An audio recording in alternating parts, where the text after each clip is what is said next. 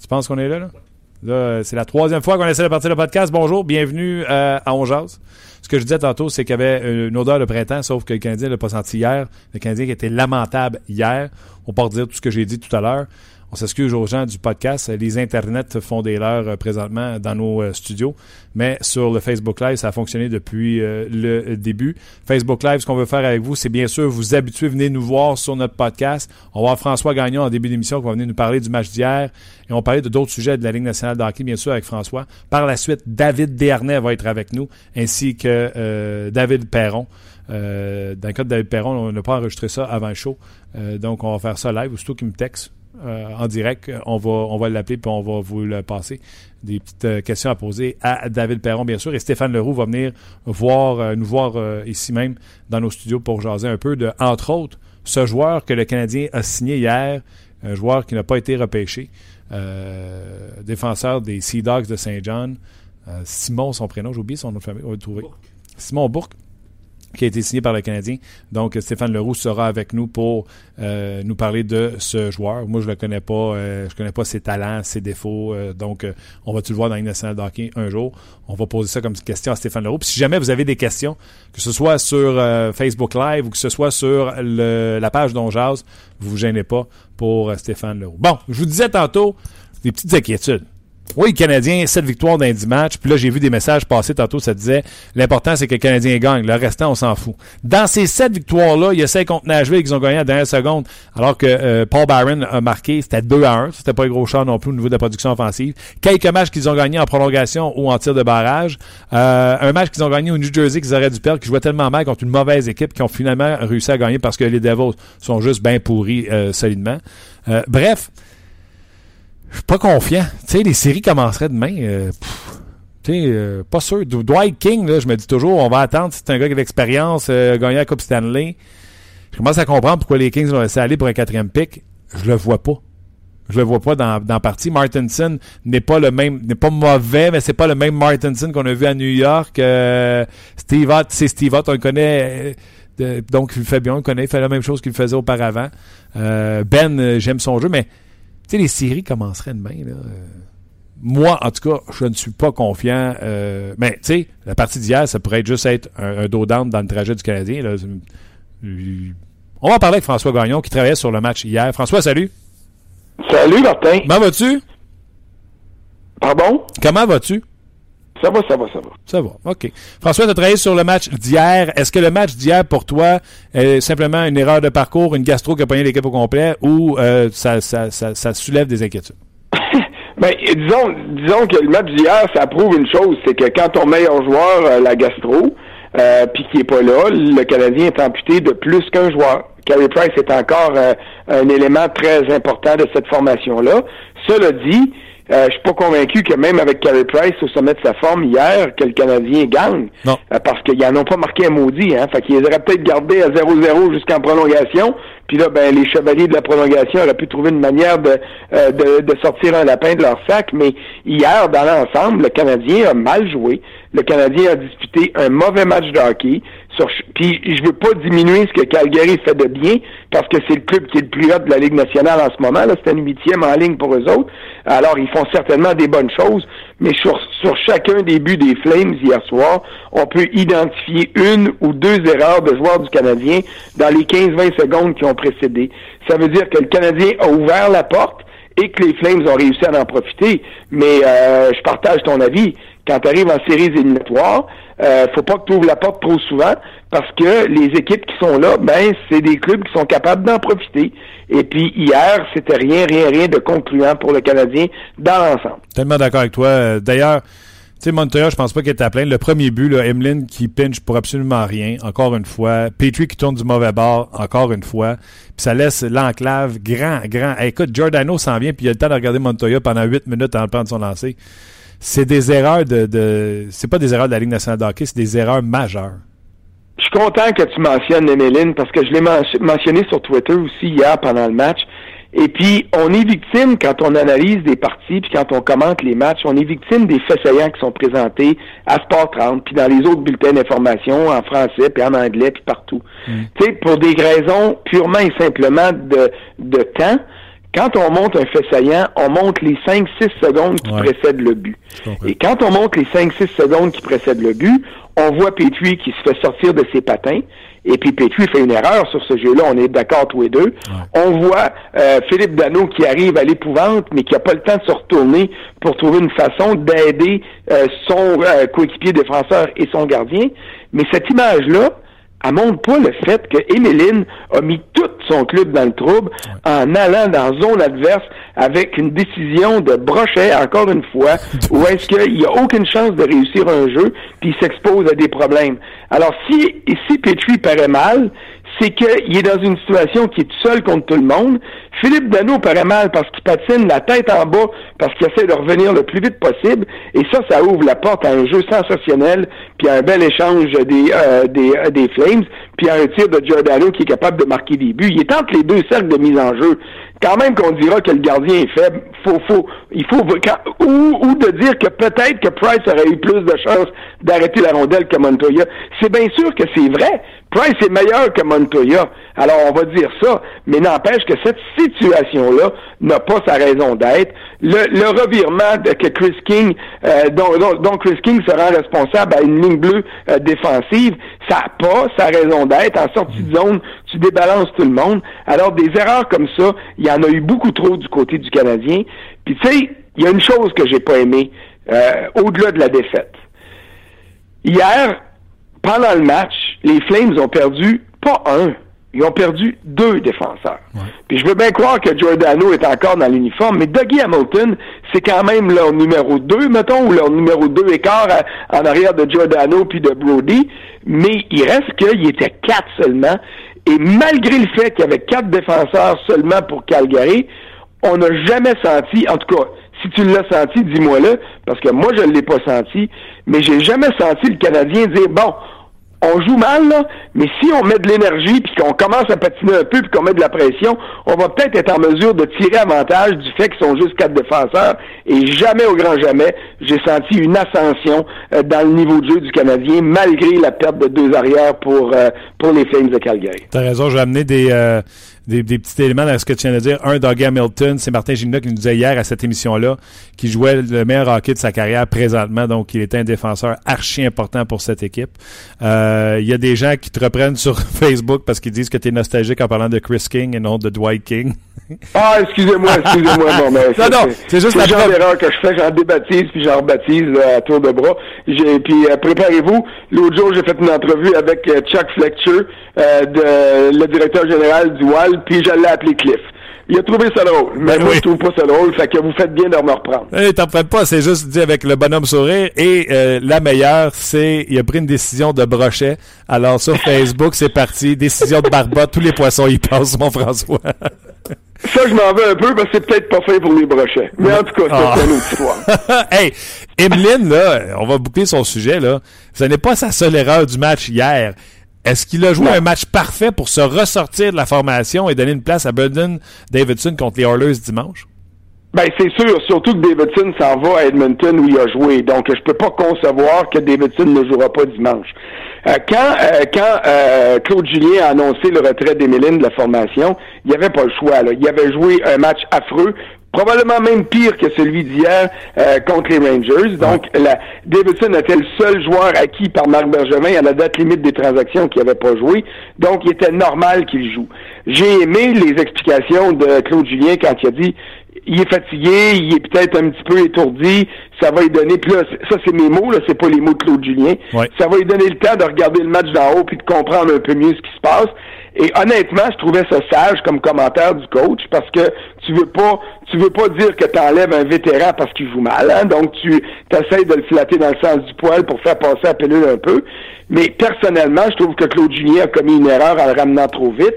Euh, moi, j'aurais aimé qu'on donne trois matchs de congé à Emeline, celui de, de, de, de Vancouver hier encore à Calgary, surtout que dimanche à Edmonton, je peux pas concevoir que Davidson soit pas là. Alors peut-être qu'on a voulu dire à Emeline, on ne fera pas manquer trois matchs, donc on va te remettre à Calgary, mais ça a été une erreur parce que Calgary était trop vite pour lui. Et hier, Emeline a essayé justement de trop en faire, et puis quand ce gars-là essaye de trop en faire, il peut rien réussir parce qu'il n'a pas le talent. C'est un gars qui doit jouer de façon contenue, c'est un gars qui devrait regarder ce que Jordy Ben fait et puis dire, je vais essayer de faire pareil. Puis quand j'insiste sur le mot essayer, parce que je suis pas sûr qu'il va être capable, mais de, au moins jouer dans les limites de son potentiel, au lieu de s'exposer des flancs comme il l'a fait tout le long du match hier. Ouais, ben écoute, euh, je peux te dire que Emeline en mange une sincère sur euh, nos, pages euh, présentement. Est-ce que, avec ton expérience, François, historiquement, un défenseur qui a joué le début de la saison comme Emeline sur une première paire avec Weber par défaut, qui fait 4 millions par année, est-ce qu'un entraîneur peut ou a déjà fait dans le passé. Est-ce que tu peux te permettre de laisser un vétéran, comme tu le dis? Parce que moi aussi, je pense comme toi, mais je me suis dit de le ramener parce que ça se fait pas de laisser un vétéran trois matchs extérieurs. Est-ce que, est-ce que ça s'est déjà fait et est-ce que ça se fait? Eh bien, ça s'est déjà fait euh, et ça se fait quand c'est justifié.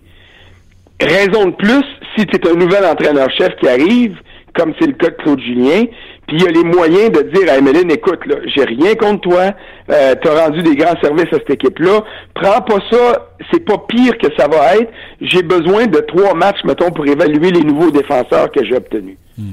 Ça, passe aussi simplement que ça.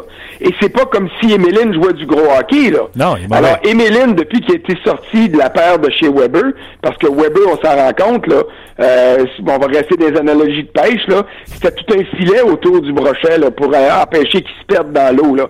Mais depuis que Weber est plus là, c'est pas Jeff Petrie qui peut sauver euh, Emeline, parce que Petrie, quand il se met dans le pétrin, comme souvent Emeline l'a fait, il paraît aussi mal que Emeline. Donc, c'est pas, c'est, c'est, c'est là tu vois la valeur d'un grand défenseur comme, euh, comme chez Weber, comme Eric Carlson, comme euh, Ryan Suter, comme tous les grands, puis je vois, pour pas faire de chicane, je vais ajouter Souban là-dedans, des gars que, lorsque leur partenaire les place dans le trouble, vont trouver une manière de sortir de ce pétrin-là. Petrie peut pas le faire. donc, avec tout ce que Emeline a fait de grave et de très grave dans les 10-15 dernières parties, Claude Julien avait le loisir de dire, garde, tu as besoin d'un repos. Il prend le pas personnel, tu as besoin d'un repos. Euh, et Markov a été blessé, il a eu son repos, il joue du bon hockey depuis qu'il est revenu. Alors, tu essaies de faire comprendre ça à, ton joueur qui est fautif. Alors, dans les circonstances actuelles, euh, c'est pas comme si Claude Julien euh, ou, c'est pas comme si Claude Julien, s'il était encore à Boston, décidait d'envoyer Chara dans les estrades, puis de manquer de respect à son capitaine, puis au gars qui, qui coach depuis dix ans. Tu vois-tu? Euh, n'a pas assez d'importance au sein de la brigade défensive du Canadien et au sein de la formation pour justifier pareil traitement. Et en plus, Claude Julien arrive euh, depuis, euh, c'était son dixième match hier, euh, son onzième match, son 7-4 maintenant. alors, t'as pas, il y a pas, y a pas à lui rendre ce genre de dommage-là en disant euh, ben j'ai pas le choix, tu es un vétéran, je te respecte. Tu dis j'arrive, genre je, veux voir ce que j'ai à ma disposition. Tu joues pas bien depuis 10-15 matchs, je te donne un petit repos, c'est rien de personnel, euh, c'est pas permanent. Fais juste me laisser analyser ce qui se passe. Puis si le, si le joueur en question accepte pas ça, ben tough luck pour lui. D'autant plus qu'il y a personne qui va se plaindre du traitement des mélines si on le garde d'un gradin pendant trois matchs. Là. Ouais, non, je suis d'accord. D'ailleurs, euh, étant donné que tu continues sa pêche, euh, ça paraît que tu reviens de Floride. Il y en a beaucoup qui nous le font remarquer sur les médias sociaux. mais j'ai pas pu y aller. J'ai regardé la mer, mais j'ai pas pu y aller. T'as pas pu y aller. OK. Euh, écoute, je vais avoir David Dernet tantôt en entrevue, entrevue que j'ai fait un peu plus tôt. Et je lui, j'invite les gens à être là pour entendre sa réponse. Je lui ai posé la question, puis c'était délicat parce que tu le sais, François, je pense que tu le même bateau que moi. Là. On a critiqué injustement David Desharnais parce qu'il était dans une position que c'est pas lui qui a demandé, mais il était le meilleur à la faire pendant un bon moment. Il n'y en avait pas de centre numéro un. Il était le meilleur pour le faire. Euh, normalement, on critique un gars par rapport à son salaire. on le critiquait par rapport à la place qu'il jouait, même s'il ne l'avait pas demandé. La question que je lui ai demandé, par contre, c'est est-ce que David Desharnais, avec les outils qu'il a euh, présentement, est-ce qu'il se bat pour prouver qu'il a encore sa place dans la Ligue nationale de Est-ce que David Desharnais, maintenant qu'il est sorti de Montréal, avec un œil objectif, est-ce qu'il a encore le patin, est-ce qu'il a encore les outils pour jouer les prochaines années dans la Ligue nationale de hockey, selon toi? Personnellement, j'en doute, mais euh, je sais qu'il a le talent de passeur et il a la vision du jeu pour le faire. Et je peux t'ajouter qu'il a en ce moment à Edmonton un allié important, c'est Peter Chiarelli, qui est son directeur général. Moi, j'ai parlé à Chiarelli, c'était mardi, après la, à la pause de la réunion des directeurs généraux. Puis euh, euh, parlait de son équipe, il parlait de l'importance de Lucic euh, dans le dernier droit de la saison, puis en série, parce que les matchs vont être difficiles. Il dit j'ai besoin de gars physiques, j'ai besoin de gars qui vont être solides. Puis là, j'ai dit OK, mais tu parles de tous ces gars-là, mais veux-tu me dire pourquoi à ce moment-là, tu as fait l'acquisition de David Dernay? Puis là, il m'a regardé, puis euh, il était pas content de ma question, mais il m'a regardé, il a dit, écoute, David Dernay, c'est un gars qui est capable d'être solide. C'est pas un gros joueur, on s'entend, mais c'est un gars qui bataille dans les coins, c'est un gars qui est capable de gagner ses batailles, c'est un gars qui protège la rondelle puis qui la distribue bien. Euh, c'est évident que c'est pas un gars de premier trio ni de deuxième à Edmonton. Là, on l'a placé sur un troisième trio. Le premier match a été bon, le deuxième a été ordinaire, et j'imagine que dimanche contre le Canadien, ça va être euh, pour lui un match qui va être vraiment important. Mais quand j'ai posé la question à Charity, au-delà de ce que Dernet va te donner d'ici la fin de la saison, penses-tu qu'il va être avec toi l'année prochaine? Il dit, écoute, j'ai même pas pensé à ça, là. Il dit, on verra ça une fois les séries complétées. Mais il dit, je crois que Dernet peut m'aider dans mon, euh, euh, aider mon club avec son expérience euh, en âge, en match et en séries éliminatoires aussi. Parce que du côté des Oilers, on n'en a pas beaucoup. Sauf que David, a été critiqué énormément à Montréal. Tu as dit tantôt injustement, si tu me permets une nuance, je vais dire que des fois c'était injuste, mais d'autres fois c'était justifié. Je suis d'accord avec toi. Le problème pour David, c'est que quand c'était justifié, ça devenait aussi souvent exagéré. Parce que David est pas blanc comme neige, là. Euh, il y a des, des, séquences où il ne produisait pas, et il y a des séquences où on donnait, il donnait pas l'impression de travailler assez pour faire débloquer tout ça. Alors, moi, je l'ai déjà critiqué et je trouvais que c'était euh, justifié. Il y a des fois, je l'ai défendu parce que même s'il méritait d'être critiqué, c'était exagéré. Mais une chose est certaine, c'est que David Desharnais est à la croisée des chemins. Euh, il y a plus de gens qui doutent de ses chances d'avoir de, du succès dans la Ligue nationale et d'y être l'année prochaine que de gens qui considèrent qu'il a encore sa place. C'est son patin qui fait dire ça, François? c'est lui, et ça va être dans la manière de jouer. Puis je te parle pas de produire, pas de production, parce que c'est Zach Cashin qui joue avec lui, puis quand Benoît Pouliot va être remis de sa blessure, il y a des bonnes chances que ce soit lui qui revienne à, sa gauche. Alors, on va s'entendre pour dire que euh, euh, c'est pas c'est pas Pacioretty puis Galchenyuk, là. Alors, c'est pas au niveau de la production, ça va être au niveau au niveau de l'attitude, au niveau de la façon dont il joue et au niveau de, des batailles qu'il va gagner sur la patinoire. C'est à cause de son patin que tu dis ça que peut-être il sera plus dans la nationale de hockey bientôt. Moi, c'est ce que c'est moi c'est ce que je crois. Un gars comme lui qui a un potentiel, écoute, il a une vision du jeu qui est extraordinaire. Euh, il a des mains magiques pour effectuer des passes. Puis le pire, c'est qu'il n'y a pas de mauvaise shot. Le problème, c'est qu'il s'en sert pas assez souvent. Mm. Mais euh, pour le reste, euh, c'est peut-être un manque de vitesse et un manque de vitesse qui pourrait peut-être être, euh, euh, encore plus criant qu'on pense dans l'Ouest, parce que si il est pas capable de se faire de la couverture des gros joueurs de l'Ouest, ça va encore plus mal paraître pour lui. OK. Puis en terminant, je t'ai posé au début de, l'entrevue, mais juste être sûr, là, parce que c'est quand même notre sujet du jour, pour que les gens puissent réagir à, ce que j'ai dit et à ce que tu penses. Euh, quand je dis que j'ai pas confiance aux Canadiens, puis vous pouvez me traiter de girouette, là, euh, avec les performances, la façon, même si on a eu cette victoire, la façon, c'est en prolongation, c'est de peine et misère, s'il aurait dû perdre contre New Jersey, mais parce que c'est une mauvaise équipe, etc. Moi, j'ai pas confiance. Les séries commenceraient demain, je serais, je serais pas confiant du tout. Toi? Ben, écoute, nos amis de TSN, euh, ce matin, m'ont posé la même question. Si les séries commencent demain matin, ben, pas demain matin, parce que le match va être demain soir, mais mettons, les séries commencent demain soir à Montréal ou à Ottawa, une série 4 de 7 entre le Canadien et les sénateurs en ce moment, euh, je mets pas, je mise pas mon cabanon dans, le cours en arrière sur le Canadien. Alors, remarque que je ne miserai pas ces sénateurs non plus, mais euh, je ne mise pas sur le Canadien parce que Ottawa a le numéro de Montréal. Euh, Craig Anderson est de retour. L'effet Alex Burrows contre le Canadien, pour moi, serait super important dans le cadre d'un duel comme celui-là. Et pour une raison que j'ignore, il y a des gars d'Ottawa qui trouvent tout le temps une façon de s'imposer contre Montréal. Et je trouve qu'il manque. Quand le Canadien, là, quand tout va bien du côté du Canadien, c'est un très bon club de hockey. Quand tout va pas bien du côté du Canadien, ou qu'il y a des, il y a certains aspects qui vont pas bien, c'est un club qui pique du nez trop, de façon trop importante. Et c'est ça qui est mon problème avec le Canadien.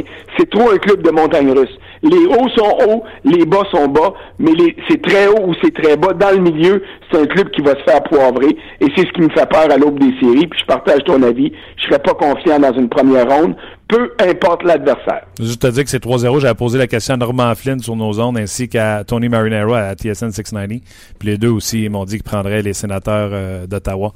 Euh, parce que j'avais fait un power ranking cette semaine, etc. Donc, euh, c'est notre chum, euh, notre chum là, il est analyste pour la majorité des matchs des sénateurs qui sont présentés à RDS. Donc, c'est un club qui connaît bien. C'est un club qui, qui a analysé toute l'année. Puis il connaît très bien le Canadien aussi. Fait que honnêtement, là, je ne savais pas, mais je suis bien content de savoir que Normand partage mon opinion là-dessus parce que ça renforce un peu mon point de vue. Puis pour David Desharnais, j'ai parlé de ton article à David Desharnais euh, tu vas l'entendre également dans, dans l'entrevue que j'ai faite avec David Dernier dans quelques instants. D'ailleurs, j'invite les gens à aller sur le rds.ca puis te lire, François. Il a-tu fait un gros soupir? Parce que David, on, David, il m'a déjà trouvé pas mal sévère, puis il me l'a déjà dit, mais j'ai essayé d'expliquer que ça faisait partie de ma job. Mais j'ai déjà été sévère, mais j'ai essayé le plus possible d'être honnête et objectif en tout temps, comme j'essaie de l'être euh, dans, dans tout ce que je fais. Mais on comprendra que on peut viser ça, mais on l'atteint pas toujours. Mais honnêtement, j'y souhaite la meilleure des chances avec les Oilers. Ah oui, puis j'ai même dit que j'étais content qu'il ait été échangé parce qu'il n'aurait jamais pu se rendre justice ah! à, Montréal. Là-dessus, là-dessus, je partage entièrement ton avis. Lui, s'il reste à Montréal, je pense qu'il passe plus de matchs d'un gradin que sur la patinoire. Puis jamais au grand jamais, il aurait été en mesure de se faire du capital de sympathie pour avoir un contrat l'année prochaine. Ouais, je peux dire je suis d'accord avec toi à 100 000 Je peux te dire qu'il est resté la bête quand j'ai commencé en disant ben content que tu sois parti de Montréal. François. Tu quoi? Il l'aurait peut-être pas avoué publiquement, mais je suis sûr qu'en dedans de lui, il a dû dire Moi aussi, je suis bien content. Ben, écoute l'entrevue, il m'a amené, il dit des mots qui, pour moi, euh, me font penser à ce que clair? Oh, ben, garde. Quand un gars, il dit qu'il n'y avait plus de fun, là. Je pense que c'est Ah, ben, c'est exactement ça. Écoute ça. All right, ben, on se reparle bientôt. Ça marche. Merci pour tout, François. Bye bye. Euh, François Gagnon. Donc, je vous ai donné une coupe de brèche de ce qui s'est dit dans l'entrevue. Vous pouvez certainement l'entendre de la bouche du cheval, de, soit David Bernet. Ouais, petit cheval. Euh, donc, David Dernay s'en vient. David Perron s'en vient. Euh, Stéphane Leroux va venir faire un tour. Je sais pas comment on va faire, mais on va le rentrer dans le podcast, c'est sûr. Donc, les gens qui sont sur Facebook Live, vous avez un lien en, haut de la vidéo. Cliquez là-dessus. Venez nous rejoindre sur notre page euh, On va vous saluer également. Puis venez rencontrer notre communauté qui est là depuis déjà deux ans à nous suivre sur euh, On Vous allez aimer la teneur de leurs propos, c'est garanti. Euh, ben voilà euh, pour euh, François Gagnon. regardez, là, ben, on est plus sur Facebook Live. Je montrais bien ma feuille de préparation pour David Perron. C'est une page pleine. Pour Stéphane Leroux. Et Luc m'a envoyé un courrier plein. Pour François Gagnon, j'ai rien écrit sur la page. Un, j'ai vu la game hier. Puis deux, tu en poses deux, puis il part pour huit. Je suis là. Jamais François Gagnon fait Bah, pas, pas, pas d'opinion là-dessus. Non, mais ça fait des discussions intéressantes. Ça génère des discussions, des réactions aussi. Absolument, absolument. On va passer euh, tout de suite, si tu veux bien, à David, parce que le temps presse. Ah oui, je te s'arracher, là. Ben, un petit peu, mais ça va. Puis euh, c'était super intéressant. J'ai hâte que les gens l'entendent aussi, parce qu'on a teasé hier. Euh, ouais, David Perron, David Perron va venir par la suite. David Desharnais qui va affronter son ancienne équipe déjà dimanche. Je vous fais entendre ça tout de suite. Le segment On vous est présenté par Paillé, le centre du camion au Canada. Eh bien, on a l'occasion de parler avec euh, le nouveau euh, numéro 13 des Oilers d'Edmonton, David Bernet. Salut. Salut, Martin. Comment vas-tu? va très bien, toi? Ben oui, une semaine, dix jours s'est passé euh, depuis la transaction. comment tu comment tu évalues ou tu résumes ton, tes dix derniers jours? beaucoup de up and down, beaucoup d'émotions. Puis je suis content que ça soit passé puis que je puisse penser à autre chose. Le Canadien revient-tu trop vite dans ta vie? euh, ouais, c'est sûr que on joue contre eux autres euh, dimanche. Euh, j'imagine que encore une fois, je vais pouvoir euh, mettre ça hors de, de, de mes pensées de, de, de rejouer le plus vite possible contre eux autres, puis de, de passer à autre chose encore une fois. sais, moi, je suis pas sur le beat, c'est pas grave. Je vais voir des fois la pratique dans le vestiaire ou des choses de même quand vous êtes à Montréal. Mais là, tu vas revoir déjà les gars de beat du Canadien. T'as pas eu de break? non, j'ai pas eu de break dans les vents, effectivement, mais euh, c'est correct comme ça. hey, euh, dis-moi donc, euh, on fait des farces, mais euh, qu'est-ce qui a été le plus dur? tu sais, tu dis des ups et des downs. tu sais, je parlais avec Alex Burrows, sa conjointe ne va pas la rejoindre tout de suite pour qu'il puisse se concentrer sur le hockey. Ils ont trois enfants, mais tu sais, toute ta femme est enceinte, c'est comme une autre situation. Est-ce que ça fait partie des, des, des agréments de, cette histoire-là ou c'est oui, c'est sûr. Ben, c'est toujours le, côté personnel qui est, plus dur, euh, surtout quand que euh, tu quittes le Canadien, dans le sens où euh, j'étais proche de tout le monde, amis, famille. S'il y avait quelque chose, t'es pas loin, mais justement de partir un petit peu plus loin, la femme qui est enceinte, de laisser ça un petit peu, en arrière, mais les filles les, les, les femmes de, de joueurs de hockey sont, fortes. Puis écoute, euh, euh, je la laisse en arrière, mais en même temps, comme je viens de dire, elle est forte, elle s'occupe, elle est capable de s'occuper toute seule aussi. Donc, euh, elle comprend la situation. Puis, c'est sûr, comme je viens de dire, c'est le côté personnel, bien souvent, qui est plus dur que le côté professionnel. Oui, c'est ça que tu as trouvé un peu plus dur. C'est pas que je veux connaître la date de naissance de, ton enfant, mais est-ce qu'elle est due pendant la saison ou les séries? Non, après. En soi, c'est une bonne nouvelle, ça fait ça. Oui, exactement, exact. Pas besoin de, de, de, de s'en faire avec ça. Good. Là, tu es rendu à Edmonton. Première décision que tu as à prendre. As-tu choisi le numéro 13 pour vrai? Euh, ouais, ben, euh, j'avais pas le 51 ni le 15. Puis, euh, il y avait d'autres options, mais euh, ça me disait rien. Puis, euh, je sais pas, le 13, c'est un numéro que j'aimais bien quand j'étais plus jeune, mais il, il tenait pas justement à cause de ça, euh, à cause que c'est un numéro malchanceux ou euh, peu importe. Fait que euh, non, je suis allé avec ça parce que c'est le seul numéro qui me disait quelque chose. OK. Autre décision que tu as eu à prendre après avoir affronté Milan Lucic toutes ces années. Puis tu te dis, bon, ben, faut que je donne la main, là. non, tu sais, c'est sûr qu'on connaît juste les gars contre qui on joue euh, sur la glace, c'est sûr qu'on apprend à les détester, mais c'est rare que tu vas rencontrer une, mauvaise personne. Puis euh, dans le cas de, de Lucic, c'est encore un, exemple que c'est un, un très, une très bonne personne. Puis c'est sûr qu'on a, on a, on apprend à, le détester sur la glace, mais euh, comme je viens de dire, c'est, rare que, que c'est des mauvaises personnes hors de la glace. Il y a des gars dans le vestiaire des Oilers que tu as rencontrés avec le Canadien, le deux en tout cas qui viennent en tête, Pouliot et, et Cassian. Est-ce que c'est les premiers gars, quand tu arrives dans une nouvelle équipe, vers qui tu te tournes, le réflexe, c'est parce que tu les as déjà rencontrés, tu te tournes vers eux ou c'est eux qui sont venus vers toi pour t'aider à t'acclimater avec ta nouvelle équipe?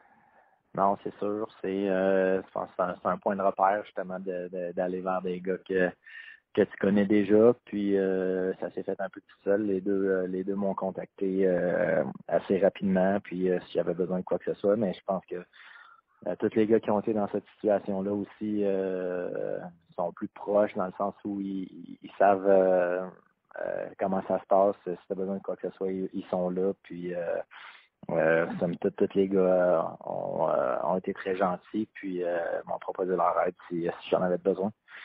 Comment, comment tu t'arranges? Dans le fond, tu, tu décidé de rester à l'hôtel d'ici la fin de la saison ou tu es allé chez un coéquipier?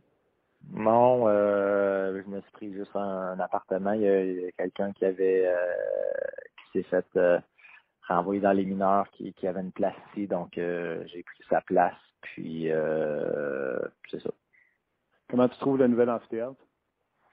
C'est vraiment, vraiment beau. Honnêtement, euh, c'est impressionnant. C'est dernière technologie, vraiment, vraiment très, très gros, très, très gros espace pour, pour nous autres. c'est vraiment, honnêtement, très, très beau. Parle-moi donc euh, de Pete Charlie qui, euh, à la rencontre du directeur général en, Floride, a parlé de ton acquisition à notre collègue François Gagnon en disant Moi, ce que je vois en lui, c'est un gars, un vétéran qui peut venir aider nos jeunes joueurs, qui peut venir faire comme un rôle de Chris Kelly lors de la conquête de la Coupe Stanley des Blues de Boston. Euh, comment tu prends ces, propos-là? Il me semble que c'est flatteur venant d'un gars que tu as affronté aussi souvent. Mm ben, tu me tu, apprends parce que je j'étais pas au courant, mais euh, non, mais parlant des up and down que, que, je te parlais tantôt, c'est sûr que tu quittes une équipe, mais euh, euh, tu t'en viens dans une équipe qui te veut, qui, sont, qui sont venus te chercher, donc ça c'est flatteur. Puis écoute, c'est le fun d'entendre ça. C'est, mais en même temps, il faut que je fasse le travail sur la glace, puis c'est tout ce qui compte pour moi. Y a un petit, tu, sais, tu dis un directeur général qui te veut quand tu fais échanger, mais sachant que ça a été ton adversaire aussi longtemps, puis Charlie, c'est peut-être un des directeurs généraux qui connaît le plus dans la Ligue nationale de hockey à force de jouer contre toi.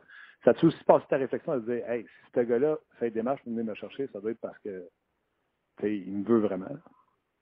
Non, c'est sûr. Ben, c'est ça, c'est ça. Euh, c'est quand tu joues chaque match, euh, il y a toujours quelqu'un qui te regarde, puis il y a toujours euh, quelqu'un qui va peut-être trouver quelque chose en, toi. Puis c'est sûr que les batailles contre euh, contre les Bruins, euh, c'était toujours euh, des bons matchs. Puis je pense que j'avais des bons matchs aussi contre, eux. Donc à, quelque part, c'est ce travail-là paye paye à, un certain moment donné.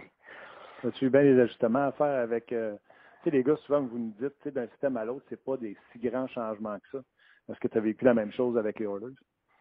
Ouais, c'est pas pas si grand que ça, mais en même temps, euh, quand ça fait euh, 4, 5, 6 ans que tu es dans le même euh, système, euh, même si c'est pas des gros changements, c'est des c'est des choses qui se font automatiquement que faut quand même que tu reprogrammes dans, dans ta tête. Fait que euh, c'est des petits détails, mais qui font une grosse différence quand le jeu va à 100 000 à l'heure. Donc, euh, je pensais pas que les petits ajustements étaient si difficiles à, comme je viens de dire, reprogrammer dans ta tête. Sont-tu euh, difficiles euh, parce que tu parles du système de Michel Terrien ou tu étais déjà programmé sur celui de Claude Julien?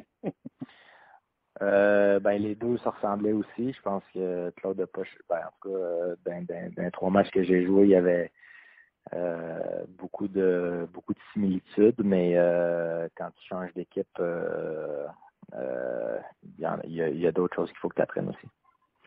Euh, la transaction, quand elle est arrivée, c'est sûr, je ne veux pas repasser la transaction en long et en large, mais euh, tu as connu les 4-5 dernières années avec Michel Terrien. Quand Claude est arrivé, ça fait partie de ta déception de ne pas avoir eu le break que tu pensais, ou en tout cas le temps de lui montrer ce que tu pouvais faire?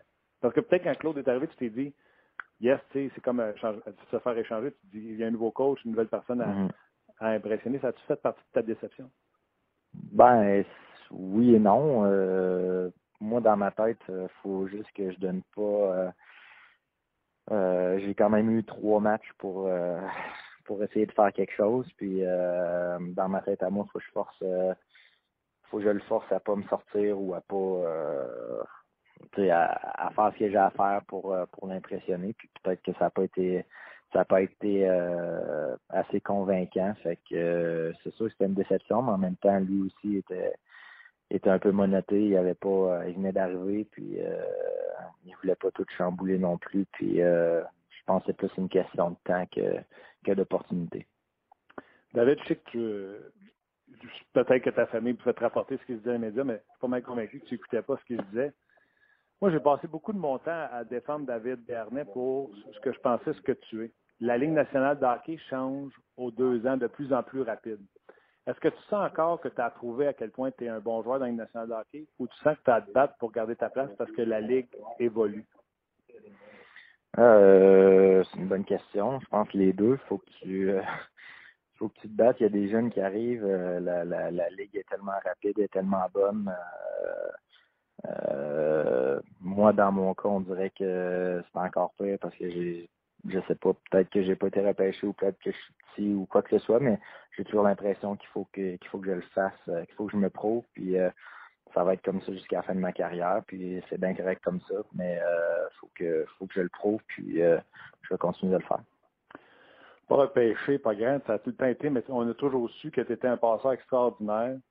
Euh, une tête d'hockey euh, brillante. Euh, la, vitesse de David Desharnais, peux-tu être encore d'élite pour que tu sois encore sur le, top 9 ou pas être sur le top 9, mais que tu sois dans le fond, ma question, c'est longtemps, moi, David Desharnais, j'avais une autre estime du passeur, etc. Puis je pense qu'on ne t'utilisait pas dans le bon rôle sur un bottom six avec des alliés qui sont là, peut-être pas pour compléter tes jeux. Ma question est, est-ce que le, le jeu de David Bernet est encore euh, adéquat pour être dans un top 9, maintenant, avec euh, sa vitesse, puis tous tes talents, et tes, qualités et tes défauts qui viennent avec? Ben, sans aucun doute, dans un top 9, euh, absolument. Dans un top 6, euh, euh, avec la blessure que j'ai eue cette année, ça a comme été un petit peu plus difficile pour moi de, de retrouver ma vitesse. Euh, je vais travailler là-dessus euh, durant l'été, mais au début de l'année, je trouvais que j'étais encore très correct, puis sans aucun doute dans un top 9, en tout cas dans ma tête, sans aucun doute. L'an prochain, peu importe que ce soit avec les Oilers ou pas, présentement, est-ce que tu te bats pour montrer que c'est ta place dans la Ligue nationale d'hockey ou tu te bats juste pour avoir un autre contrat l'an prochain? Euh, je me bats personnellement à juste avoir du fun sur la glace, puis à retrouver le, plaisir de jouer, à retrouver, euh, retrouver mes repères, puis euh, à la fin de la, journée, là, moi je joue au hockey, puis je veux, je veux performer, puis les contrats, ils,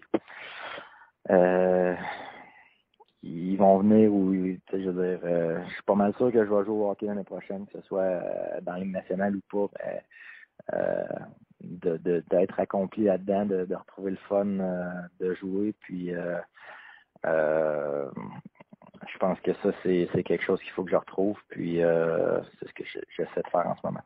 T'avais-tu perdu un peu de, un peu de fun dernièrement?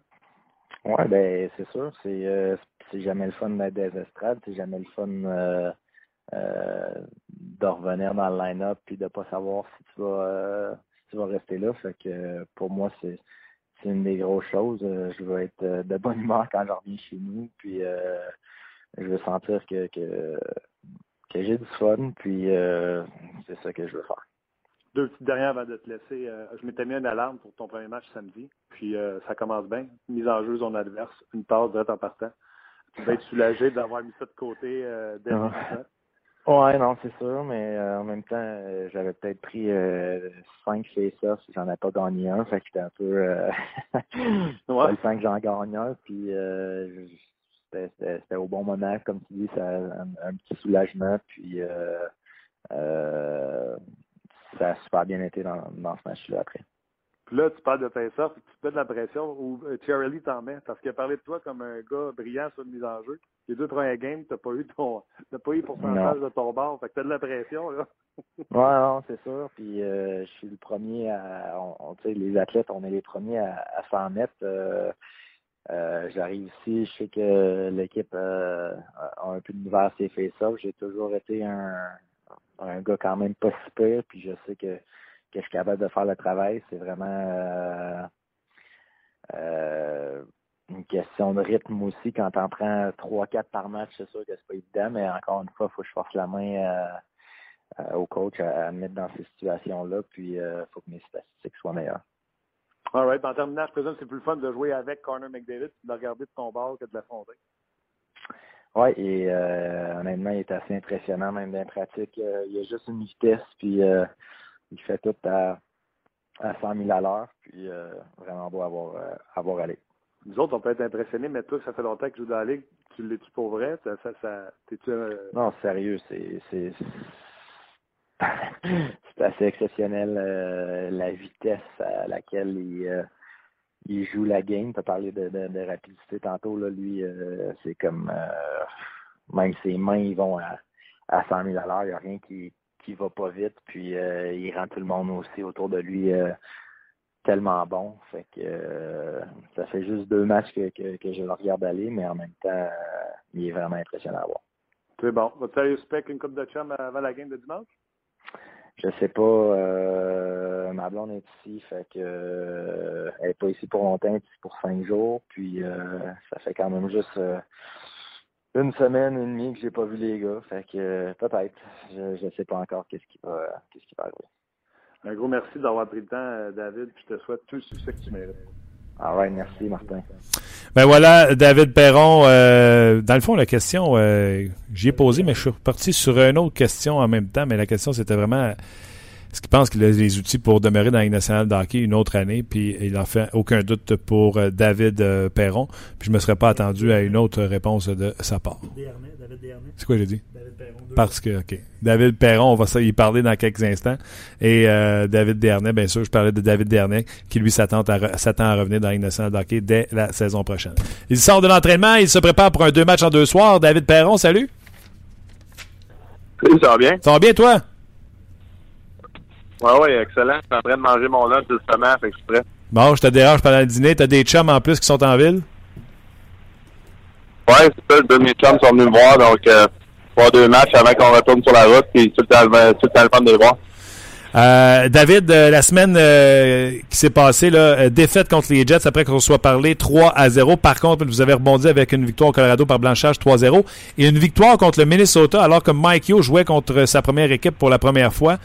Euh, lui-même s'est dit euh, que c'était important pour lui, mais il était surtout content pour les joueurs qui puissent euh, commencer à bâtir une série de victoires. Est-ce que vous l'avez joué un peu pour le coach, celle-là, même si vous devez toutes les gagner d'ici la fin de la saison?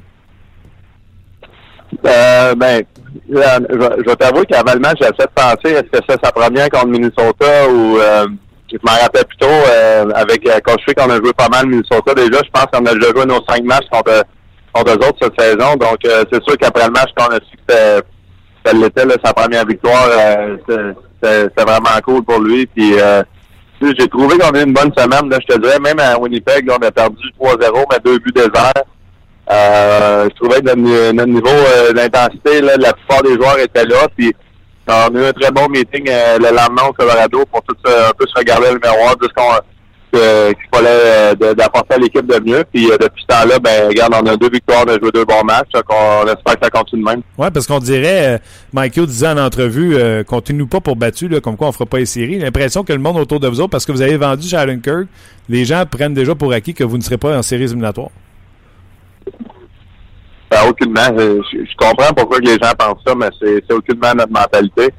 Euh, S'il y a de quoi, ça donne une opportunité un peu plus élevée à, à Petrangelo d'aller sur le premier avantage numérique, euh, à Colton Perico de, de vraiment prendre plus de minutes, puis euh, son rôle offensif, euh, il était très élevé, mais euh, d'une certaine façon, pour lui, de individuellement de prendre une autre coche. Puis euh, même moi, de mon côté, je suis en avantage numérique avec lui maintenant euh, sur la pointe, donc euh, ça change les rôles de certains gars, puis je pense que quand il y a des opportunités de même qui arrivent, là, ça donne le goût de, de vraiment prouver à l'entraîneur, au directeur gérant que un, t'es capable de remplir le rôle, puis qu'il n'y aura pas nécessairement besoin d'aller te, te remplacer quelqu'un d'autre.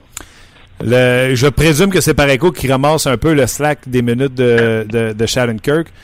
Je veux pas être méchant envers Sharon Kirk, là, mais est-ce que la défensive des Blues, Sharon Kirk, c'est un défenseur offensif qui était peut-être risqué à certains moments, est-ce que la défensive des, des Blues, avec son départ, n'est pas plus hermétique? Ben, moi, c'est un gars que j'a- j'adore. c'est incroyable quand même qu'il a une bonne tête de hockey, mais oui, euh, d'un certain côté, là, euh, je pense que Colton puis euh, Pietrangelo, c'est évident qu'elle allait être euh, nos deux défenseurs du côté droit euh, de l'avenir. Donc, c'est aussi ça, je pense qu'il a, il a qu'il a pesé dans la décision de l'échanger. Oui, il y a l'argent qu'on on pouvait pas aller tout, chercher, mais il aurait pu prendre des décisions, changer d'autres joueurs puis pouvoir le garder. Mais je pense aussi que Kevin, de son côté, c'est ça qu'il doit avoir une opportunité d'être vraiment là, euh, en haut de 20 minutes tous les soirs en tant que défenseur. Puis c'est de quoi que euh, je pense qu'il n'y avait pas tout le temps à Saint-Louis, justement, là, dépendamment de, la- sorte de, partie que c'était. Euh, je te dirais que Petrangelo, par contre, c'est lui qui a pris les minutes de, de- Kevin en ce moment là, en avantage numérique. Puis je pense qu'évidemment, pour l'avenir, euh, eux autres, ils espèrent euh, que Pareco, ce soit vraiment le défenseur euh, offensif qui, qui va jouer sur toutes les, toutes les minutes possibles. Mais je pense qu'il faut pas oublier que Petrangelo, a eu des grosses saisons dans sa carrière aussi. Euh, tu connais, euh, tu sais, premièrement, fait cocasse. Sur ton but euh, contre le Minnesota, euh, en passant, tu passes en dessous de son bras après les célébrations. Juste pour te le dire comme ça. là. Ah, il, est énorme, c'est c'est fou là. Je suis devenu de plus en plus proche avec lui au courant de la saison. C'est un, un jeune, c'est sa deuxième saison dans la Ligue nationale. Je le connaissais aucunement avant la saison. Euh, un, un jeune très posé, très intelligent, avec beaucoup de maturité. Puis il va avoir une, une méchante carrière lui, dans la Ligue nationale. Euh, puis euh, je pense que c'est un qui veut tout le temps s'améliorer. Euh, c'est ça, je dis tout le temps aussi euh, en ce moment, ça qui est drôle parce que je le taquine tout le temps, je le niaise tout le temps en disant là, t'es pas obligé de dire oui à tout le monde, mais pas faut que tu te fâches puis que en voulant dire euh, c'est c'est pas tout le temps négatif là, de dire à quelqu'un t'aurais pu me faire la passe là ou est-ce que tu me là, il est, il est tellement gentil, tellement trop correct avec tout le monde. Puis euh, je pense qu'avec les, les années, il va réellement réaliser que son potentiel, c'est vraiment jouer sa game, pas, pas assez trop penser aux autres, puis il va devenir meilleur dans T'étais-tu au courant que l'an passé, en tout cas, il faisait des études pour terminer ses études en administration en même temps qu'il jouait à 82 matchs dans la Ligue nationale de hockey?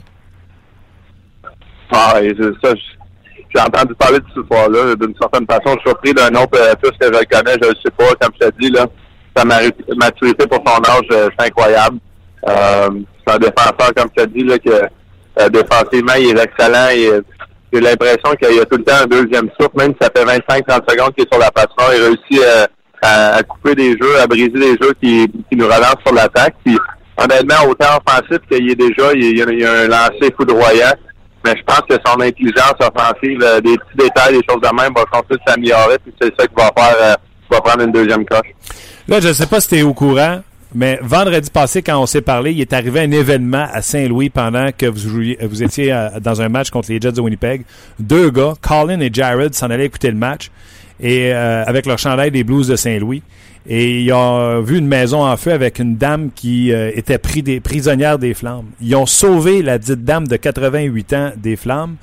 Et les Blues ont appris l'histoire qui a passé dans les journaux à, Saint-Louis. Et ce soir, les deux bonhommes seront vos invités, euh, alors que les Ducks d'Anaheim seront les visiteurs euh, à Saint-Louis. As-tu entendu parler de l'histoire? Euh, j'ai entendu parler de l'histoire, mais j'étais pas au courant de tous les détails. C'est assez impressionnant. Puis, euh, évidemment, qu'on va honorer des gestes de même, là, c'est tout le temps spécial. Justement, mes deux chums, un matin, il y avait quelques enfants malades après la pratique qui, est venu, qui sont venus euh, rencontrer les joueurs pour des autographes, des photos, peu importe. Puis, euh, mes chums me demandaient justement, est-ce que ça arrive souvent des histoires de même? Tu sais, ça arrive euh, énormément euh, des, des situations de même que personne n'entend parler. Puis, ça en est déjà parlé, je pense, de deux semaines, quand j'étais en vacances. euh, les gestes que comme Tarasenko avait fait avec la fille, tout ça, c'est tout le temps le fun à voir. Puis, euh, regarde, évidemment, là, sauver la vie de quelqu'un, c'est c'est assez impressionnant. Euh, je veux dire, c'est quoi que je pense que tu t'attends jamais de te réveiller le matin puis de dire je vais aller euh, à sauver quelqu'un euh, pendant que ta maison est en feu. Donc c'est fou. Honnêtement, je, je sais quasiment pas trop dans quoi en dire. C'est très spécial. Puis on est super content là, de, les honorer ce soir. Dernière question, David, puis je te laisse à ton lunch avec, avec tes chums.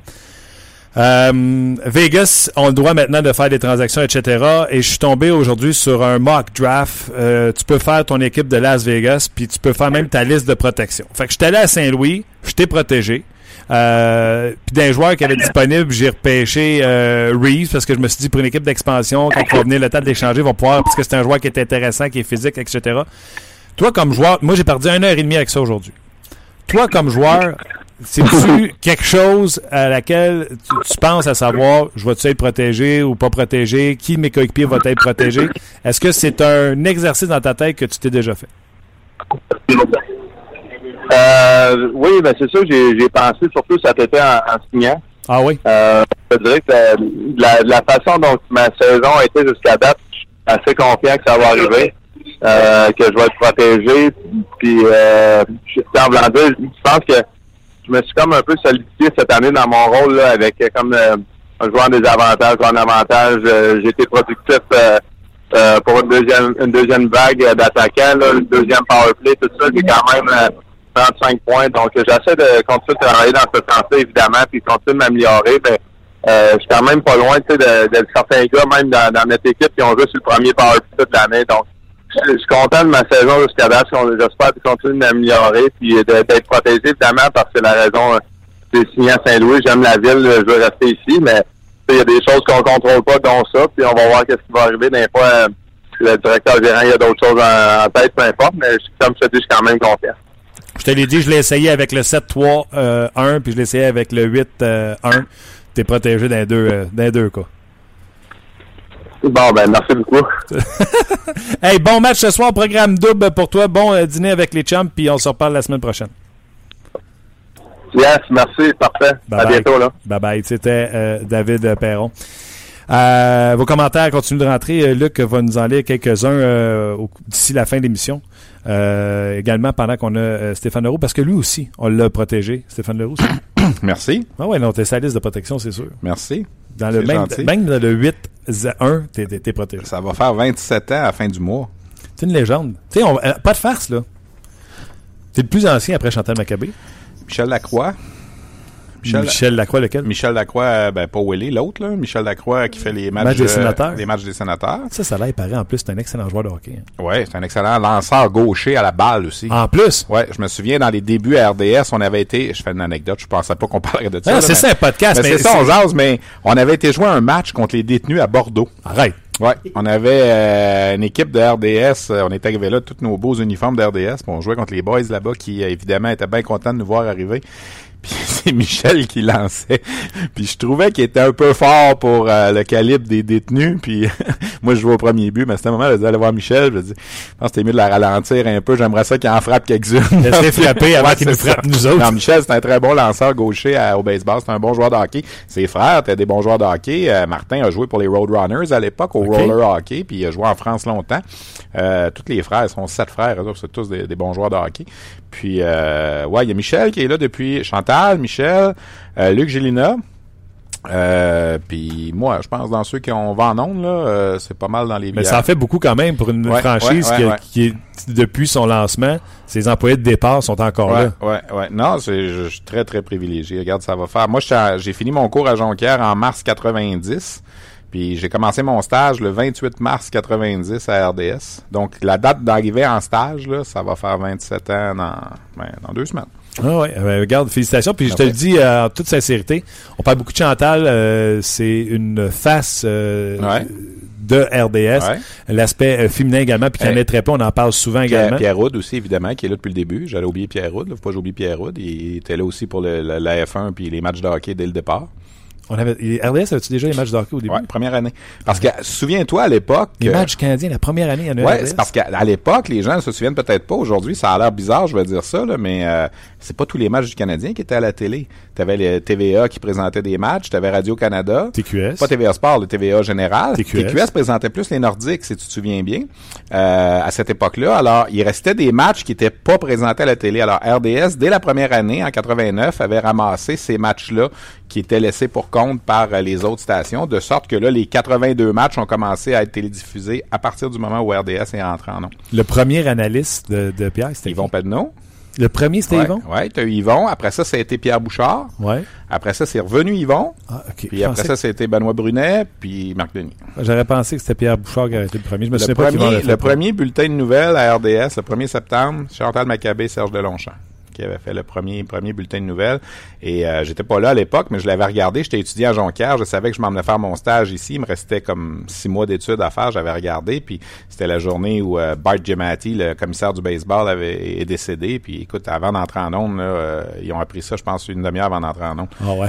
Comment ça qu'on parle de ça, là? On, est, on c'est- est dans la nostalgie. Non, non, non, mais je disais que tu étais une légende, puis Ben, avec merci. raison. Souvent, on mentionne euh, euh, Chantal, mais Ouais. tu fais partie de cette conversation-là. Ouais. Tu as sûrement déjà eu une montre ou une, une paire de boucles d'oreilles ou quelque Ouais, chose. j'ai ma montre RDS. J'ai ma montre RDS. J'ai un stylo. Euh, je euh, mais je les porte pas aujourd'hui. C'est, mais la montre RDS, en tout cas, c'est une longue histoire, mais oui, j'en ai une. Tu vois, je pourrais te partir avec n'importe Ah quoi. ouais, tu peux me partir avec n'importe quoi. OK, je te pars avec Simon Bourque. Ouais. C'est qui? C'est une bonne signature? Ben, Tu sais, c'est une bonne signature. Oui, dans le sens que, bon, c'est un, un gars de la LHJMQ. On, on dit toujours euh, les, les Canadiens repêchent pas assez de Québécois, puis tout ça.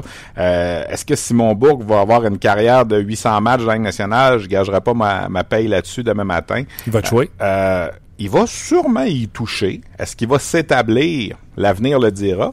Euh, mais je suis content qu'on lui offre le contrat. C'est un choix de sixième ronde de- du repêchage de 2015. Donc, on avait jusqu'au 1er juin là, 2017. Euh, je pense que le fait aussi que l'équipe école s'en vient à Laval l'an prochain. On le sait, on en a parlé. On veut avoir plus de visages francophones. Alors, je pense que ça allait de soi. Je te dis pas qu'on l'a signé parce que... Son junior, c'est fini. Ben, il est avec les Sea Dogs de Saint John là, jusqu'à la fin de la saison. Lui, Mais il été prochain- Ah non, non, il reviendra pas à 20 ans comme euh, junior. Il a joué 4 ans junior majeur. Les joueurs du... Le Canadien, quand ils ont des joueurs de 20 ans signés, ils les retournent pas. Je pense que le seul qu'on a fait l'exception, c'est Tim Boson à cause évidemment ce qui s'était passé. Il avait pas joué beaucoup, là, mais habituellement, tu sais, Daniel Audette, cette année, c'est l'exemple. Il a signé l'an l'an 19 ans, il joue pas junior à 20 ans. Alors, il jouera pas Simon Bourque à 20 ans. Cette année, il a 56 points en 61 matchs, quelque chose comme ça. Je pense pas que ça va être un défenseur offensif lorsqu'il va arriver au prochain niveau. Je pense que c'est un gars qui doit se concentrer à bien jouer dans son territoire. C'est quand même un gros bonhomme, CC2, CC3. C'est un chic type. Euh, il a joué trois ans et demi à Rimouski. Il est allé à la Coupe Memorial en 2015. Il a une chance d'y retourner cette année avec les Sea Dogs parce qu'il joue, je pense, avec en tout cas une des deux, trois meilleures équipes de la Ligue. Donc, euh, on verra. Il y a trois ans devant lui. Tu sais, l'exemple que j'ai envie de donner, puis comme quoi c'est jamais sûr, Morgan Ellis, qui était un peu dans la même situation que Simon Bourque, qui avait été un choix de quatrième ronde du Canadien. Start-moi pas ça. Non, non, mais je te starte pas sur Morgan Ellis. Non, mais c'est parce que je trouve qu'il y a tellement de gens qui l'ont euh, projeté euh, Ben ouais, c'est dans ça. la Ligue nationale de hockey sans le connaître. Mais non, mais c'était un bon, un bon défenseur au niveau de la Ligue junior majeure du Québec, comme Simon Bourque est un bon défenseur au niveau de la Ligue junior majeure du Québec. Mais des fois, faire le step au prochain niveau, c'est pas nécessairement assuré. Tu sais, je veux qu'on on, on fasse quelque chose de bien, bien important aujourd'hui. Là, Simon Bourque, c'est pas Raymond Bourque. Là, je veux dire, c'est, Simon. Là, alors, ne, ne pas se confondre. Mais je dis pas ça péjorativement. Là, je pense que c'est un gars qui mérite sa chance. Il mérite son contrat. Il mérite d'essayer au prochain niveau. Ça va être à lui, selon son développement, les efforts qu'il va faire avec dans les trois prochaines années pour peut-être y toucher à la Ligue nationale.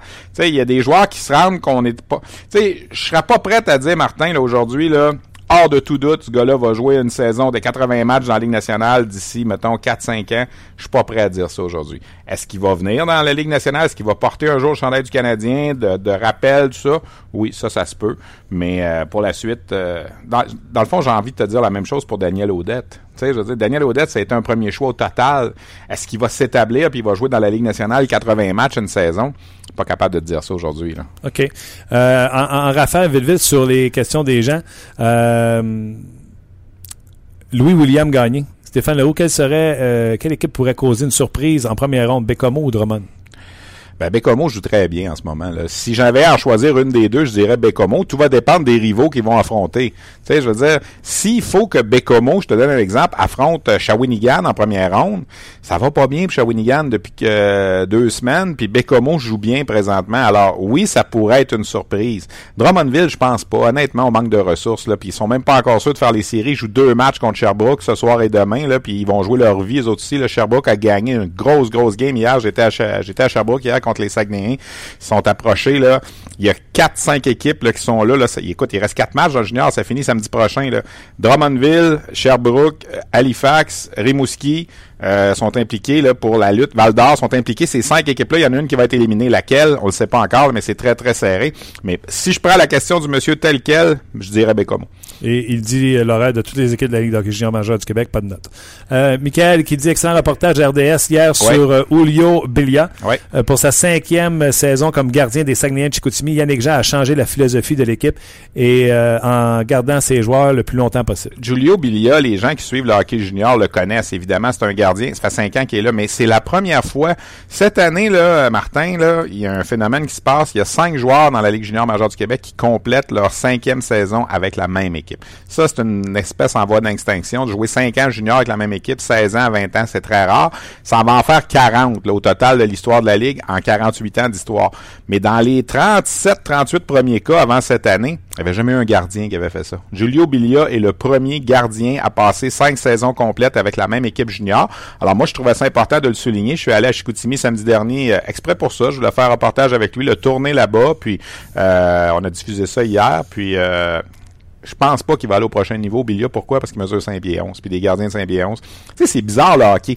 Il y a 25 ans, il y avait des gardiens de 5 pieds 11, mais on prenait pas d'attaquants de 5 pieds 7, 5 pieds 8. On disait ça n'a pas de bon sens. Aujourd'hui, on prend les attaquants de 5 pieds 7, 5 pieds 8, mais les gardiens de 5 pieds, les- on Faut les prend plus. bon, maudit. Là. Tu sais, il Saros avec Nashville. Ben, c'est ça. Tu sais, aujourd'hui, là, les dépisteurs de la Ligue nationale te le disent. S'ils mesurent pas 6 et 2, on le regarde même pas. Puis Bilia, à son année de repêchage, en 2014, était sur la liste des gardiens, était classé comme septième gardien en Amérique du Nord. Il avait même joué pour le Canada au moins de 18 ans durant l'été au tournoi Ivan Linka, mais il a jamais été repêché. Il avait rencontré des équipes, c'est ce qu'il racontait dans le reportage d'hier. D'ailleurs, si les gens veulent le voir sur la zone vidéo, il, il avait rencontré des équipes de nationale, mais finalement, son gabarit a pas fait. Alors là, il termine sa saison. Il espère avoir une invitation.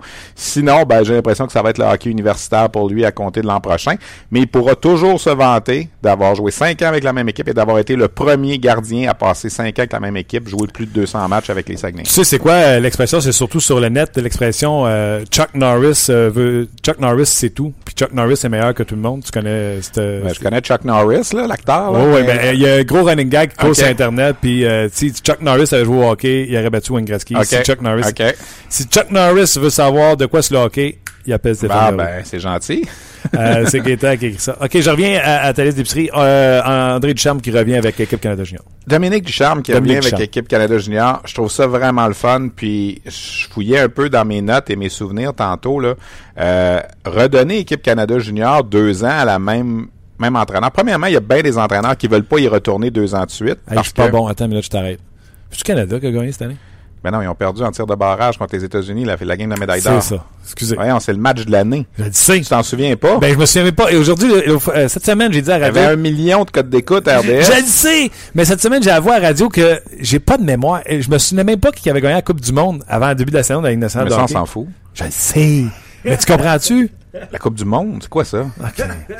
Championnat du monde junior, ça c'est important. Elle le sait. Ah non, ils ont perdu en tir de barrage. Ben oui. Ben oui. Ok. Mo- Moses, façon de, de régler une finale de championnat du monde. Et, pour, pour venir avec ça, c'est la première fois qu'on redonne la même l'équipe canadienne junior au même entraîneur qui avait pas gagné la médaille d'or depuis 2000-2001. Stan Butler l'avait eu deux ans de suite, il avait gagné une médaille de bronze, une médaille d'argent. Stan Butler, c'est un vétéran là, de la Ligue de l'Ontario. Brent Sutter l'a dirigé deux ans de suite, il avait gagné la médaille d'or. Craig Hartsburg l'a dirigé deux ans de suite, il avait gagné la médaille d'or. Les deux fois. Les deux fois. Mais là, de redonner à Dominique Ducharme et aussi à ses adjoints qui vont être de retour, Chris Knobloch des Otters d'Erie, Tim Hunter des Warriors de Moose ça prouve que, un, ils ont fait un Moses de bon travail. Puis tu sais, ils ont été là à une feinte de gagner la médaille d'or. Ben oui. Alors je pense que ils voulaient y retourner, puis chapeau à Dominique Ducharme parce que c'est un sacrifice faire ce tournoi-là. là. L'été, le camp d'entraînement, la sélection des joueurs. Hey, dans la semaine là, des matchs contre les Russes, là, Ça va euh, être tout cette année? ça va être à Buffalo. OK. La semaine du match contre des matchs contre les Russes, l'Ouest Ontario, là, Dominique est parti, il a laissé Drummondville, t'es allé voir le match en Colombie-Britannique, le match en Alberta, t'es allé voir un match en Ontario. À un certain moment, là, il a dirigé, là, euh, il est allé voir des matchs de hockey dirigés dans l'espace de dix jours, dans cinq provinces canadiennes différentes. Euh, c'est un sacrifice familial avec les enfants puis tout ça. Alors, il veut y retourner, je trouve ça le fun. Je pense qu'il aimerait ça remettre la monnaie de la pièce aux Américains. C'est aux États-Unis l'an prochain. Puis tu sais que le 29 décembre, il va y avoir une première au championnat du monde junior. On va jouer un match dehors au stade de football des Bills. Ça s'est jamais fait au niveau international. Alors, euh, je pense que tout ça fait Une en sorte que tout ça fait en sorte qu'il voulait y retourner. Puis, mais je trouve ça. Tu sais, des fois, on va, avoir tendance à dire Hockey Canada, les Frenchies, les Québécois, bah, ils nous aiment pas. Mais là, regarde, ils ont redonné l'équipe deux ans de suite à un Québécois, même s'il n'avait pas gagné la médaille d'or. Alors, chapeau à Hockey Canada.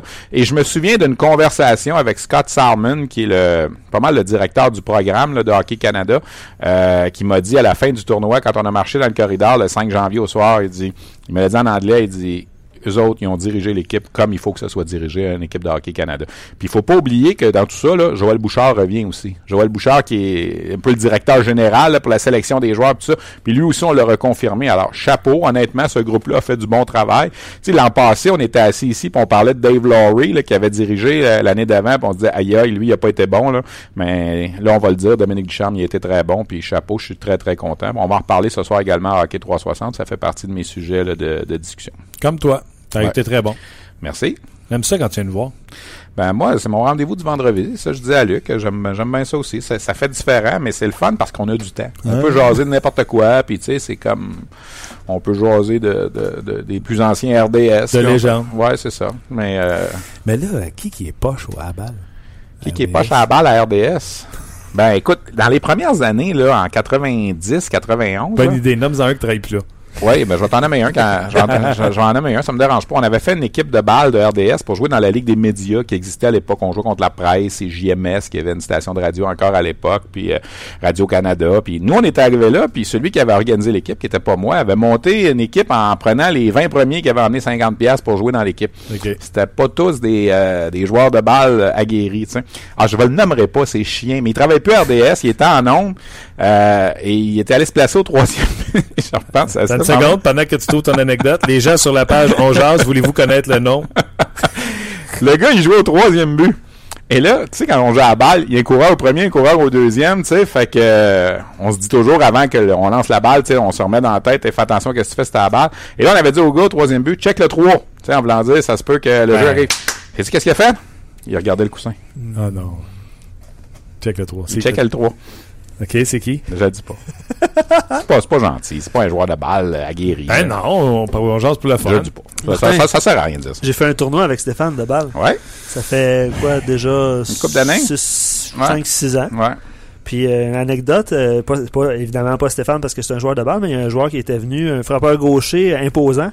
Puis c'était à balle donnée. Ouais. Tu te souviens-tu de ça? Ouais, ouais. Ben, je pense que oui, là, va-t'en, Puis, continue. là. puis je le nommerai pas moi non plus, là, mais tu sais, Voyons, vous êtes Trois- dans ben mou. trois dans. Tu sais, il a passé dans la mythe. Là. Ouais, ouais. Euh, des belles balles données, le gars voulait Ouais. défoncer avec J'en ai, tir. j'en ai un autre. On est allé jouer à Lamec au Ça, t'en as Nouveau-Brunswick. pas un autre, t'en as pas nommé un. Non, non, non, mais une anecdote. À la, là, on va te le nommer, par exemple. À Lamec au Nouveau-Brunswick. Ouais. On s'en va jouer là, le Festival de la Tourbe. OK. Je sais pas si tu connais ça, t'es déjà allé là, les gens, je salue les gens du Nouveau-Brunswick. On est reçu l'équipe d'RDS, écoute, ça doit faire euh, une dizaine d'années. Moi, je joue au premier but, j'ai toujours joué au premier but. Ça fait 100 ans que je joue au premier but. Puis euh, Denis Francard, qui était l'entraîneur-chef des Cataractes de Shawinigan, il m'en avait descendu une au premier but. Là. Je me demande encore comment j'ai fait pour l'attraper. Puis il y avait un joueur qui était originaire de Lamec, qui s'appelait Dominique Noël, qui a joué pour les Screaming Eagles. Il a compté 50 buts dans Ligue junior. Lui aussi m'en avait drivé deux solides au premier but. Euh, c'est des anecdotes comme ça. C'est le fun, la balle. Moi, j'adore ça. C'est mon sport. Je joue plus à la balle qu'au golf l'été. Euh, la balle, c'est tranquille, c'est social. On prend une petite frette après, puis on jase, puis j'adore ça. Je joue. le gars qui est à poche dans ton première anecdote, Ouais. là, tu penses-tu que... Tu sais, d'après moi, il est trop vieux pour regarder, écouter un podcast. Non, je, je le dirais pas. C'était un bon gars, là. Hey, on dit pas qu'il est pas fin. Ben on non, dit juste que, tu sais, la balle... pas un grand joueur de balle, puis je veux pas, tu sais, lui, il pourrait rire de moi dans d'autres sports. Ah oui. Euh, Puis faut que tu sois capable de rire de toi oh, dans l'autre tout à sport. fait. Moi, je suis pas au golf, j'essaie, mais je m'améliore pas vite, je trouve là. pourri, je- Ouais, mais moi j'essaie. Je, je prends des cours, puis je veux être bon parce que je me dis qu'un jour je veux être bon à ce jeu-là, mais Non. c'est pas facile. J'étais un très bon joueur de quilles, par exemple, Ouais, ça, euh, ouais. je le savais, ça. mais ça fait longtemps que j'ai pas joué. Les là. grosses, les petites? les petites. OK. Les grosses, trop facile. C'est quoi le prénom du gars qui est pas bon? Ben, Je le dirai pas. Non, Come Ça donne rien. Ça donne- C'est vrai que ça donne rien. Ça les, donne rien. les gens ré- réagissent puis ils disent euh, Pas vrai, là, moi si j'étais le gars, j'aimerais pas ça comme Ben non. Mais le gars, il a checké le 3, par exemple. Il a checké le coussin. Hey, il a fait sa job? Ah ouais, c'est ça. c'est parce que quand tu regardes le quand tu regardes le coussin, tu regardes pas le frappeur, c'est dangereux. Je... Comment ça, ne le dis pas, Stéphane? Bonjour, Stéphane. Alors, tu vois, les gens respectent. Ben oui, moi je suis Les d'accord. gens avec ça, moi. respectent. Ah. Martin, si c'était toi, t'aimerais pas ça, hein? Je peux te dire, une, une joie, une joie- un, un match de RDS aussi, ça me fait penser à Saint-Hyacinthe. On en- on- il fait un temps où on en faisait plusieurs. On avait joué un match, je jouais encore au premier but, évidemment, et le joueur d'arrêt-court qu'on avait ce soir-là, invité, c'était Nancy Drolette, OK. l'ancienne joueuse de l'équipe canadienne. OK. Aïe aïe. Je l'ai vu plonger à sa gauche, se lever, puis il m'en descendait au premier but, comme mes joueurs de ma ligue de balle faisaient même pas. Non, non, c'est clair. C'est toute une athlète. Athlète. C'est toute une athlète. Il y, a- il y a des gens comme ça, c'est des naturels. Tu sais, je veux dire, tu leur donnes un, un bâton de golf, puis ils frappent la balle comme s'ils avaient toujours fait ça dans leur vie. Nancy Drolette, c'était toute une joueuse d'Areco. Ben, je sais pas si elle joue encore, là. Ça fait longtemps que je l'ai pas vue, là, mais elle m'avait impressionné ce soir-là. J'aurais aimé ça le savoir. Ben, je te le dirai en dehors des ondes. Non, je te le dirai pas, tu vas le dire, toi. Moi, c'est clair. Je vais Non, te dire, tu m'en ça, pas. justement, Je te le dirai pas. Luc Danseau, merci beaucoup. OK. Hey, salut tout le monde. Euh, merci beaucoup, Stéphane. Euh, nous autres, c'est fini aussi. Euh, T'es pas tout seul qui s'en va. Euh, on se reparle la semaine prochaine, Steph. OK. Bye, là. merci à toi, Luc. Il y a quelqu'un qui écrit C'est-tu Yannick Bouchard? Non. Non, c'est pas Yannick Bouchard. Ah, Yannick Bouchard, là. non, il travaille plus là. Non, c'est ça. Ça doit être un monsieur, tu sais, pas gentil. travaillait pas à RDS. Comment? À l'époque, il travaillait pas RDS. travaillait pas à RDS. Non, c'est ça. Simon qui te rappelle que t'as déjà, effect- t'as déjà réussi quelques parties parfaites au quai. euh, Deux. C'est parti. Simon. parfait. Mais qui qui a checké le 3? Alors, moi, je, moi, je le sais pas, je pourrais pas le dire, puis Stéphane est parti. Là. Bye, Steph. Un gros merci. euh, ouais, ouais. Un gros merci à toi, Luc. Merci également aux gens qui nous suivent. On vous a lu euh, tout au long de l'émission. On a lu vos commentaires également en ondes. Euh, un gros merci d'être là. Euh, merci également à notre commanditaire GM Payé. Euh, nous, ça se termine là pour cette semaine. Bon week-end. Reposez-vous. faut avancer l'heure en plus. C'est ça, avancer, reculer, avancer. Avancer l'heure en fin semaine. Ouais. Canadien Oilers dimanche, puis on s'en reparle de ce match-là dès lundi pour une autre édition de On Jase. On jase vous a été présenté par Paillé, avec plus de 300 camions en inventaire. Paillé est le centre du camion au Canada. Avec Paillé, là tu jases.